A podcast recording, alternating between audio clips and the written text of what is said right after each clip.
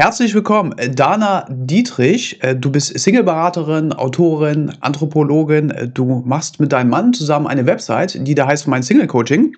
Ja. Auf der du Coachings, Workshops und alles zum Thema Single, Single-Beratung anbietest. Mhm. deine Ausbildung war bei Christian Thiel, der ist auch relativ bekannt.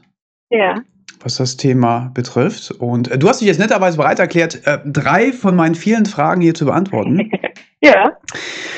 Und dann starten wir einfach mal. Ist Erwartung. Ähm, Dana, was sollte ich beim ersten Date unbedingt beachten oder vermeiden? Okay. Also das erste Date, ich unterscheide da zwischen einem ersten Treffen und einem ersten Date. Und die Frage ist immer, wie dieses Treffen zustande gekommen ist. Wenn wir uns jetzt zum Beispiel die Online-Partnerscore angucken, dann ist es so, ähm, dass dieses erste Treffen, wenn man sich noch nicht wirklich kennt, einfach nur ein ganz kurzes Kennenlernen sein sollte, im Sinne von, ähm, ich gucke einfach mal, ob mir die Nasenspitze von dem anderen gefällt. Mhm. Und das ist was, was ich in der Beratung ganz oft habe. Da meint jemand, oh, jetzt haben wir uns über das Internet verabredet und jetzt müssen wir ja mindestens uns drei Stunden treffen, erstmal essen gehen und dann auch spazieren gehen. Und ich habe jetzt gerade eine, die ist damit einfach total überfordert, weil sie da unheimlich viel Zeit reinsteckt. Und äh, da in der Vorbereitung Zeit reinsteckt oder? Nee, nicht in der Vorbereitung, aber Zeit im Sinne von, sie trifft sich dann lange mit den Leuten. Ja. Und ähm, hat auch relativ hohe Erwartungshaltung an diese ersten Treffen und dann ist die Enttäuschung natürlich umso größer. Und von daher ist es, rate ich immer dazu, diese ersten Treffen, diese allerersten Treffen, wenn man jemanden noch nicht wirklich kennt, echt kurz zu halten und das auch von Anfang an so zu kommunizieren. Und zu sagen, du weißt du was, ich bin, wir sind beide auf der Suche. Entschuldige, kannst du den Hörern aber ganz kurz anders halten? Es, es, es. Ja. Ja, so ist besser, so ist besser. So ist besser? Ja. Okay. Ähm, also ich, ich gehe jetzt davon aus, die Person, mit denen ich zusammenarbeite, dass die auf der Suche nach einem Partner sind, der wirklich zu ihnen passt.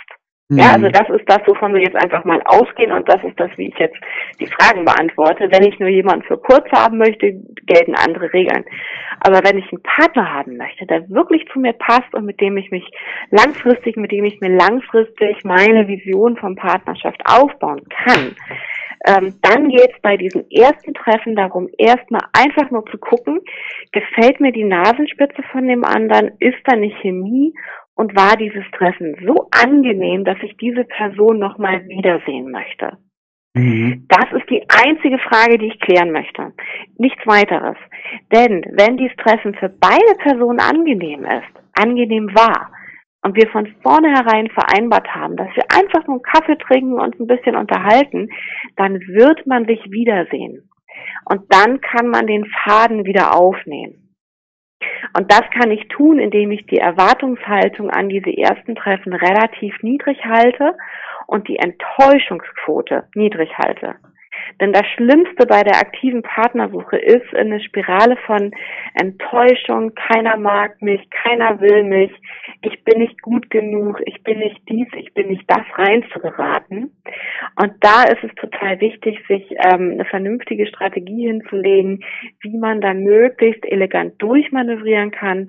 Und da sind diese, diese kurzen Treffen am Anfang total wichtig. Du meinst gerade, man soll Erwartungen runterschrauben. Welche ja. wären das? Was sind so die falschesten, die man haben kann? Erwartung ist, ich habe mich, ich habe jetzt mit jemandem im Internet geschrieben ja. und ähm, ich habe da jetzt Sachen im Profil gesehen, die mir gefallen haben und wir sind Meister darin, Gedankenkarussell zu spielen. Ja. Und äh, fill in the blank, also die Lücken selber auszufüllen, so wie wir sie gerne hätten. Nur haben wir immer einen Gegenüber, der ganz anders tickt als wir selber, der anders aufgewachsen ist als wir, als wir, für den andere Sachen normal sind. Und wenn wir dann anfangen, uns auszumalen, wie jemand ähm, sich verhalten könnte, weil wir es gerne möchten oder erwarten, geht das nach hinten los. Und gerade wenn wir mit jemandem nett geschrieben haben und das über, ich sag jetzt mal, ein, zwei, drei, vier, fünf Wochen, was mhm. einige gerne tun, ähm, und uns dann riesig auf dieses Treffen freuen und erwarten, dass es toll wird und dann äh, am besten noch über eine große Distanz, was sowieso echt fatal ist, also bitte, bitte dicht dran, über eine Distanz und dann fährt man zwei Stunden dahin und dann merkt man in den ersten zwei Minuten, äh, geht gar nicht. ist man total enttäuscht. Und das gilt es um jeden Preis zu vermeiden. Mhm. Jetzt hast du vorhin gesagt, du unterscheidest erste Treffen und Dates. Ab wann ist es denn für dich dann ein Date? Für mich ist es ein Date, ähm, wenn ich arbeite mit dem Kompass. Das heißt, ähm, die Leute, die mit mir zusammengearbeitet haben, haben einen Kompass in der Tasche. Was ist wichtig beim Kennenlernen? Worauf muss ich achten? Ja. Und was sind so die Eckpunkte? Ähm, was muss ich sofort bei diesen ersten Treffen mir angucken? Auf eine spielerische, ähm, leichte Art und Weise. Und wenn ich da das Gefühl habe, dass diese Eckdaten so grundsätzlich stimmen, dass wir so grundsätzlich das Gleiche wollen, in die ähnliche Richtung schauen, dass die Rahmenbedingungen da sind. Und ich das Gefühl habe, ja, da ist so ein Kribbeln und auch von meinem Gegenüber das Gefühl habe, er oder sie investiert sich, engagiert sich und es wird langsam ähm, näher und ich, ich fühle mich langsam wohl. Ich habe das Gefühl, dass ich der Person ein Stück weit vertrauen kann. Ich bin an einem Punkt, wo ich dann eventuell auch meine Handynummer rausgeben kann oder wo ich mit gutem Gewissen ähm, auch mal danach mit jemandem spazieren gehen kann, ohne dass ich gleich meiner Freundin Bescheid sagen muss, du, ich treffe mich gerade mhm. mit jemandem äh, dann und dann, ne, sag ich Bescheid, damit du weißt, alles ist in Ordnung, so. Also wenn wir über dieses Stadium hinaus sind und einfach klar ist, so, diese paar Eckdaten sind abgeklärt, dann geht es für mich in, in diesen Prozess des Kennenlernens, in den, in den, in den Dating-Prozess, wo man sich schöne Treffen raussucht, wo man schöne Sachen zusammen unternimmt, ähm, Sachen, die Spaß machen, machen, Sachen, wo man dann auch ähm, später, wenn man in Richtung Partnerschaft geht oder in einer Partnerschaft ist, gerne hin zurückdenkt. Ja. Das sind so diese Sachen. Ich weiß nicht, ob du das auch mal hattest, wo man sich dann mit jemandem bis ähm, nachts um drei Uhr unterhalten hat, am nächsten, nächsten Tag um sechs aufstehen musste und immer noch total ähm, energiegeladen ist, weil einem dieses Treffen ganz viel Energie gegeben hat. Das ist was, was für mich ganz zu Beginn in diesem ersten Treffen nichts zu suchen hat. Absolut gar nicht. Das, das, heißt, du sagst, man sollte relativ neutral wahrscheinlich bleiben. Ähm, ja. Auch, auch was den Wahl der, der Ortschaft betrifft, wo sollte man sich treffen? Öffentlicher Raum, definitiv hm. öffentlicher Raum, wo mehrere Leute sind, also nichts Einsames. Öffentlicher Raum, gerne irgendwie ein Café, ähm, also irgendwas, wo mehrere Leute sind, wo man sich einfach entspannt unterhalten kann und gerne auch gleich, dass man für danach noch eine andere Verabredung hat, dann fällt es einigen dann leichter tatsächlich zu gehen, weil mhm. man echt einen Grund hat zu gehen und das vorher auch sagen kann. Und dann gerät man nicht in diese Falle, ähm, dass man sich doch länger trifft und das Ganze dann zwei, drei, vier Stunden geht. Mhm. Was nur Nachteile hat. Das bedeutet äh, Kino beim ersten Treffen? Blödsinn, man kann sich nicht unterhalten. Hm. Denn ähm, wenn ich einen Partner finden möchte, der zu mir passt, dann muss ich einfach ein paar Sachen vorher abchecken. Ich muss ihn, ihn oder sie fragen, sag mal, wie stellst du dir Partnerschaft grundsätzlich vor? Ähm, wie stellst du dir dein Leben in zehn Jahren vor? Du möchtest herausfinden, was dieser Person wichtig ist, was dieser Person Spaß macht, was sie motiviert, was man mit der Person zusammen machen kann. Ähm, du willst wissen, wo die Person herkommt, was die in der Vergangenheit gemacht hat. Du hast im Prinzip ganz viele Sachen, die dich interessieren. Und das funktioniert nicht in einem Jobinterview. Das heißt, du kannst die ganzen Fragen nicht hintereinander abfeuern. Das hm. geht nicht. Hm. Das geht nur locker in einem Gespräch. Und das geht nicht nur in einem Gespräch. Das braucht mehrere Gespräche. Und über diese mehreren Gespräche kann ich dann nämlich auch ein Stück weit sehen, hat derjenige immer noch Interesse an mir, habe ich immer noch Interesse oder wird das langsam weniger? Wie ist das mit dem Verabreden? Ist es zuverlässig? Ähm, kommen wir da auf einen Nenner? Hat derjenige Zeit oder ist es immer nur zu den Zeiten, wo der andere kann und ich muss mich anpassen? Das heißt, in diesem Prozess des Kennenlernens, der ersten Treffen, kann ich ähm, zwischen den Zeilen ganz viel über mein Gegenüber herausfinden, wenn ich weiß, worauf ich achten muss. Das ist natürlich die Voraussetzung. Ich muss wissen, worauf ich achten muss. Kann ich ganz, ganz viel herausfinden und kann mich durch diesen Prozess, wenn ich dieses erste Fenster, bevor die Verliebtheitsphase da ist, vernünftig nutze, kann ich mich davor schützen, in Partnerschaften reinzugehen oder in Beziehungsversuche hereinzugehen, die zum Scheitern verurteilt sind. Und das ist das Problem oder das ist, das ist die Voraussetzung, ähm, mit der ich tagtäglich arbeite, weil mhm. viele eine Reihe von kurzen Beziehungen hinter sich haben und nicht wissen, was sie falsch machen. Und da keine Lust mehr zu haben. Und gerade wenn eine biologische Uhr tickt, ein Kinderwunsch, Familienwunsch da ist, ist es dran, da was zu ändern, damit es vernünftig funktioniert. Und das Fenster, was wir haben, um vernünftig zu prüfen, um in eine Partnerschaft reinzugehen, ist das Kennenlernfenster. Danach ist es vorbei. Wenn die Verliebtheitsphase da ist, wenn Intimität da ist, ist es vorbei, dann sind die Hormone im Spiel. Das heißt, ich muss dieses Fenster vorher nutzen und das richtig. Äh, du meinst gerade äh, Dinge, auf die man achten muss. Welche wären das? Sagen wir mal kurz, ich habe es akustisch nicht verstanden. Äh, du meinst gerade Dinge, die man, äh, auf die man beim ersten oder den ersten Treffen achten muss. Welche wären das? Das sind ziemlich viele. Das würde jetzt echt zu weit gehen, wenn ja. wir die alle durchgehen. Ähm, ich sag mal, mit eins, eins der wichtigsten ist, ähm, ist die Vision. Die Vision, was, wie stelle ich mir eine Partnerschaft vor? Und wie steht mir mein Gegenüber, wie stellt sich mein Gegenüber eine Partnerschaft vor? Und darüber zu sprechen. Ähm, möchte ich Familie, möchte ich Kinder. Oder wenn ich, ich sag mal, Mitte, Ende 40 bin, ähm, das Kinderthema durch ist, mhm. wo möchte ich leben? Wo möchte ich später mal sein? Ähm, wie sieht das mein Gegenüber? Wollen wir zusammen wohnen? Wollen wir nicht zusammen wohnen? Irgendwann mal, nicht sofort, aber dann. Das sind Fragen, wovor sich viele scheuen, sie zu stellen weil sie Angst haben, dass das Gegenüber das so nicht möchte und dass das Ganze dann irgendwann äh, vorbei ist. Also stellt man diese Fragen nicht. Oder man weiß nicht, wie man sie vernünftig stellt. Mhm. Das ist jetzt eine dieser Punkte, der zu klären ist. Ansonsten sind da noch echt viele, viele andere. Die können wir beim nächsten Mal noch durchgehen. Ähm, meine nächste offizielle Frage. Mhm. Sollte ich mich als Single in irgendeiner Art und Weise ändern, um für andere attraktiver zu wirken? Mhm. Grundsätzlich, nö. Für jemanden anders bitte nicht ändern. Bringt nichts. Wenn ich mich ändern möchte, dann für mich selber. Mhm. Weil ich mich selber weiterentwickeln möchte. Oder weil ich selber merke, dass ich unzufrieden bin mit mir oder mit meinem Leben oder ähm, der Freundeskreis ist mir zu mau oder ich frage immer nach der Mundwinkelfrage. Ähm, wann gehen deine Mundwinkel im Alltag nach oben? Was begeistert dich? Denn das sind so Sachen, die ich im Kennenlernen super mit zur Sprache bringen kann, wo ich mich drüber unterhalten kann.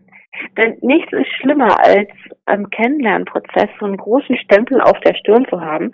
Ich brauche einen Partner, um glücklich zu sein. Und ich brauche jemanden, damit es mir gut geht. Mhm. Und das ist leider das, wo viele dann reinrutschen, wenn die Partnersuche nervig ist, frustriert ist, wenn sie extrem lange dauert, dass man dann irgendwann genervt ist. Und dass man sich selber und das, was einem Spaß macht, aus den Augen verliert. Und dann ist es total wichtig zu gucken, was brauche ich eigentlich, damit es mir gut geht, damit ich entspannt bin. Und da darf ich mich ändern, das darf ich im Blick behalten aber nur damit es mir selber gut geht und nicht um jemandem anders zu gefallen. Denn das werde ich langfristig nicht durchhalten, das ist nicht authentisch, das merkt mein Gegenüber, wenn ich mich verstelle, das äh, früher oder später platzt die Bombe und dann funktioniert es nicht. Wenn ich aber jetzt selbst davon überzeugt bin, beispielsweise die Partner möchten mich nicht, weil ich, weil ich zu viel rede oder sowas, kann ich nicht da mich hinsetzen und sagen, okay, äh, diesen Punkt äh, versuche ich irgendwie zu ändern, damit ich die Leute dann nicht abschrecke? Mhm. Das hat was mit persönlicher Weiterentwicklung zu tun. Und gleichzeitig würde ich einmal gucken, ähm, wer sagt mir, dass ich zu viel rede und warum sagt er oder sie das? Hm. Denn es kann sein, ich, ich bleibe jetzt einfach bei diesem Beispiel, du hast es wahrscheinlich einfach nur so gerade aufgegriffen, aber ich finde es super, denn man braucht mal ein Beispiel. Die Frage ist, ähm, warum sagt mir jemand das? Und ähm, jemand, der ich sage jetzt mal von sich selber total überzeugt ist und sich selber gerne reden hört und ähm, jemand anders gerne klein hält, der sagt mir vielleicht, du, du redest gerade zu viel, weil er selber reden möchte. Mhm. Rede ich jetzt wirklich zu viel oder sagt mir der andere gerade einfach nur, dass ich zu viel rede? Und vielleicht ist es so, dass jemand anders, mit dem ich zusammenkomme, das total schätzt, dass ich eine kommunikative Person bin und dass ich Sachen sage, die, die mir wichtig sind, dass ich in, dass ich in Austausch gehe. Und wenn ich dann versuche, ähm, meinen Redefluss zu reduzieren und nicht viel zu sagen, habe ich beim nächsten Mal vielleicht jemanden vor mir sitzen, der ähm, der sich fragt, warum ich nichts sage, warum ich nur meinen Mund halte. Mensch, die ist aber langweilig, habe ich keine Lust zu. Ja, der auch wahrscheinlich mein, mein, mein, mein wahres Ich da nicht kennenlernt, ne? wie es eigentlich genau. ist. Ja. Ja. Ganz genau, weil ich da anfange, mich zu verstehen. Hm. Wenn ich jetzt aber, ich sag mal, eine gute Freundin habe, ich denke jetzt gerade an eine Freundin von mir, die redet echt viel. Und ähm, und sie weiß es auch. Und wir haben für uns so eine, ich sag mal, so, ein, so, ein, so, ein, so eine Lösung gefunden. Wenn ich das Gefühl habe, so, jetzt möchte ich auch mal was sagen, dann sagst du, Aquakurs, stimmt, okay, ich rede gerade viel. Ja, was wolltest du sagen? Das ist dann auf eine liebevolle Art und Weise. Und sie weiß das. Und alle ihre Freunde nehmen sie so, wie sie ist, weil sie eine total liebe und nette, fürsorgliche ist. Es wäre kein Grund, eine Freundschaft zu beenden. Und ihr Mann, mit dem ist sie total lange schon zusammen. Die haben drei Kinder, denen geht's super. Mhm. Und die haben auch einen Weg gefunden, damit umzugehen. Und das ist das. Wie kann ich dann damit umgehen? Und für sie ist es wichtig, dass sie dann in der Kommunikation mit anderen das merkt wann der andere auch mal was sagen möchte. Das heißt, sie darf sich weiterentwickeln und aufmerksam sein. Ähm, so, und um damit jetzt auf deine Frage zurückzugehen, muss ich mich ändern?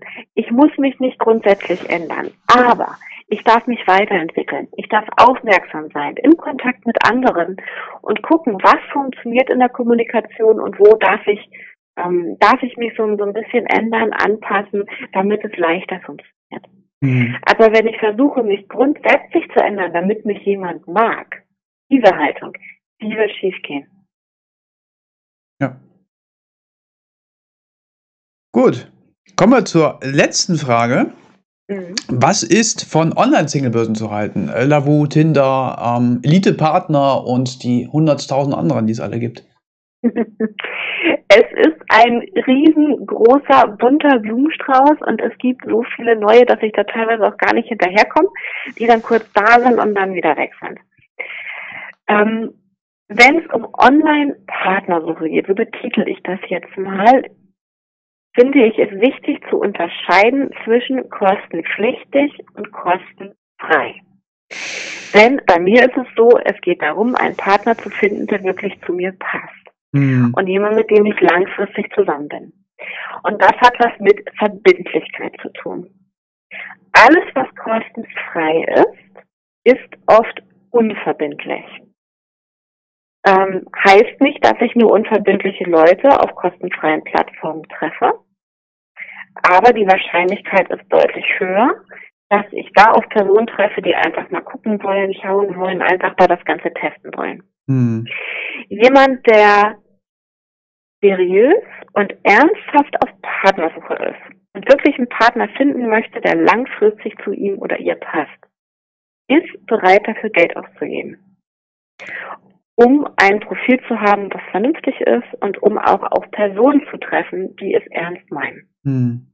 Das heißt, wenn ich ernsthaft auf Partnersuche bin, bitte kostenpflichtig. Wobei, ich muss dir ganz kurz ins Wort fallen, mhm. wobei sich das so ein bisschen widerspricht, oder? Äh, ich als Laie meine mich zu erinnern, ähm, dass Männer teilweise deutlichst mehr bezahlen müssen als die Frauen. Auf manchen mhm. Portalen. Nimm eine Plattform, wo beide gleich viel zahlen. Mhm. Denn wo Männer mehr zahlen, da hast du eher, ähm, ich sag mal, irgendwelche, ähm, oft sind Sexgeschichten mit, mhm. wo Männer Überschuss ist und die Frauen in der Unterzahl sind. Also sollen die Männer bezahlen und die Frauen nicht, weil sie Frauen brauchen.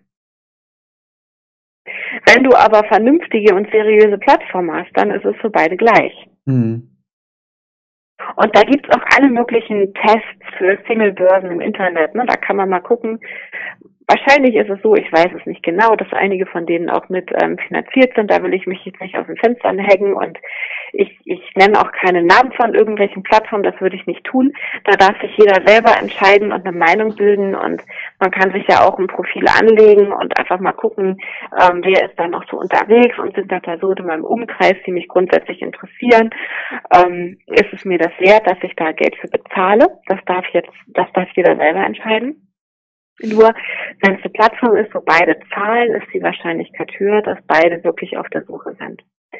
Und jetzt kommt das Wichtige mit dazu. Für mich ist die Online-Partnersuche, wenn sie richtig angewandt wird, ein großartiges Werkzeug, um Gelegenheiten im Alltag zu schaffen, die mir sonst nicht über den Weg laufen würden.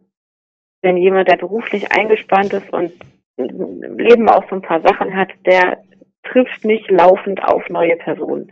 Das heißt, irgendwo müssen die Gelegenheiten her. Mhm. Und da ist das, die Online-Partnersuche einfach ein großartiges Werkzeug. Aber bitte richtig angewandt. Was bedeutet richtig angewandt? genau, das ist wie mit dem Hammer. Ne? Hammer als mhm. Werkzeug. Wenn ich mir damit auf den Daumen haue, tut's weh. Wenn ich ihn vernünftig benutze, habe ich damit super schnell einen Nagel in der Wand. So ist das wirklich zu sehen. Und ähm, eine, eine der Sachen habe ich davor in der ersten Frage mit dem, wie, wie mache ich das mit den ersten Dates angesprochen, diese ersten Dates kurz zu halten. Wenn ich das sonst lang mache, ähm, geht's echt, ist es, ist es nervig und anstrengend.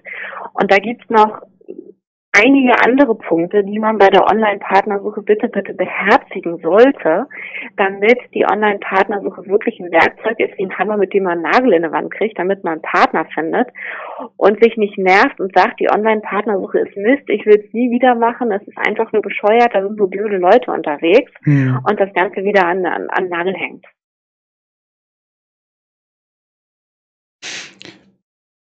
Würdest du sagen, dass ähm, man Online-Single-Börsen und die Suche im normalen Leben gleichzeitig nutzen soll? Oder soll man unbedingt. sich auf äh, eins spezialisieren? Unbedingt, unbedingt, unbedingt. Denn ähm, das sagte ich gerade eben schon, dieser Stempel auf der Stirn, ich brauche einen Partner, um glücklich zu sein. Ja. Und ähm, diese ganzen Selbstzweifel, diese Spirale, es geht nach unten, es geht mir schlecht. Ähm, das ist eine Sache, die mit dazukommt, wenn nicht viele Gelegenheiten vorhanden sind. Und wenn die Gelegenheiten, die ich habe, wenn die in die Hose gehen, wenn die schief gehen. Und da ist mehrgleisig fahren eine super Möglichkeit, um, ähm, um die Frustrationsschwelle einfach möglichst gering zu halten. Mhm. Und dennoch ist es so, dass Enttäuschungen mhm. vorprogrammiert sind, die gehören einfach mit dazu. Ähm, dass man Treffen hat, die nicht toll sind und dass man sich dann am eigenen Schott verpacken muss. Mhm. Ähm, das Ganze ist in sich ein echt ich sage jetzt mal, umfangreicher Prozess. Und du stellst mir eine Frage und ich komme vom Hütchen ins Stöckchen, weil es einfach so viele Rädchen sind, ja. die ineinander greifen. Und viele sind damit einfach total überfordert. Ja, ja. Na, weil man einfach eine Sache anfängt, man meldet sich irgendwo an und dann funktioniert es nicht und dann ist man genervt und dann wirft man die Flinte ins Korn und denkt sich, oh Mensch, dann nehme ich vielleicht doch den ersten, besten setzt die Latte weiter runter und dann geht's wieder schief.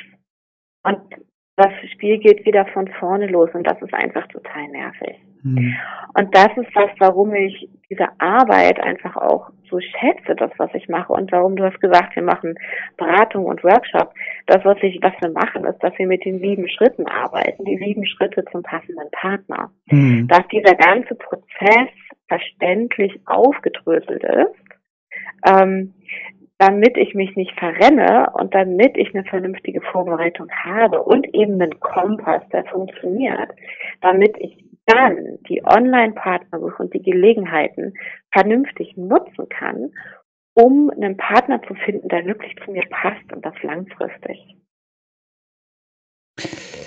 Dana, ich hoffe, wir konnten dem einen oder anderen Single helfen jetzt hier mit unseren Ja, das würde mich sehr freuen. Das würde mich sehr freuen. Du hast bestimmt irgendwas ähm, verlinkt unten drunter, ne, dass man auf unsere Seite kommt.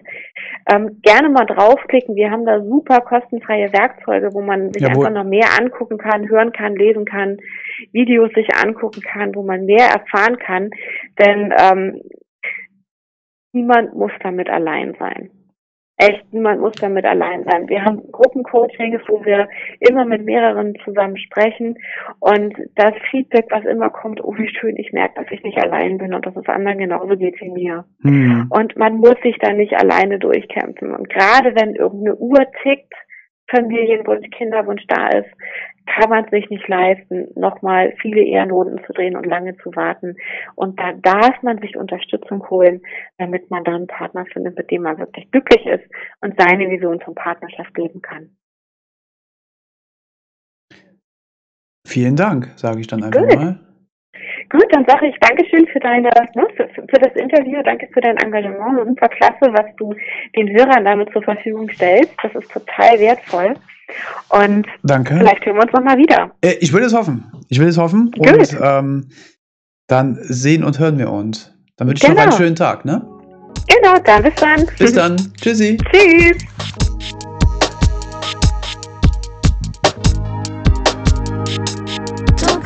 you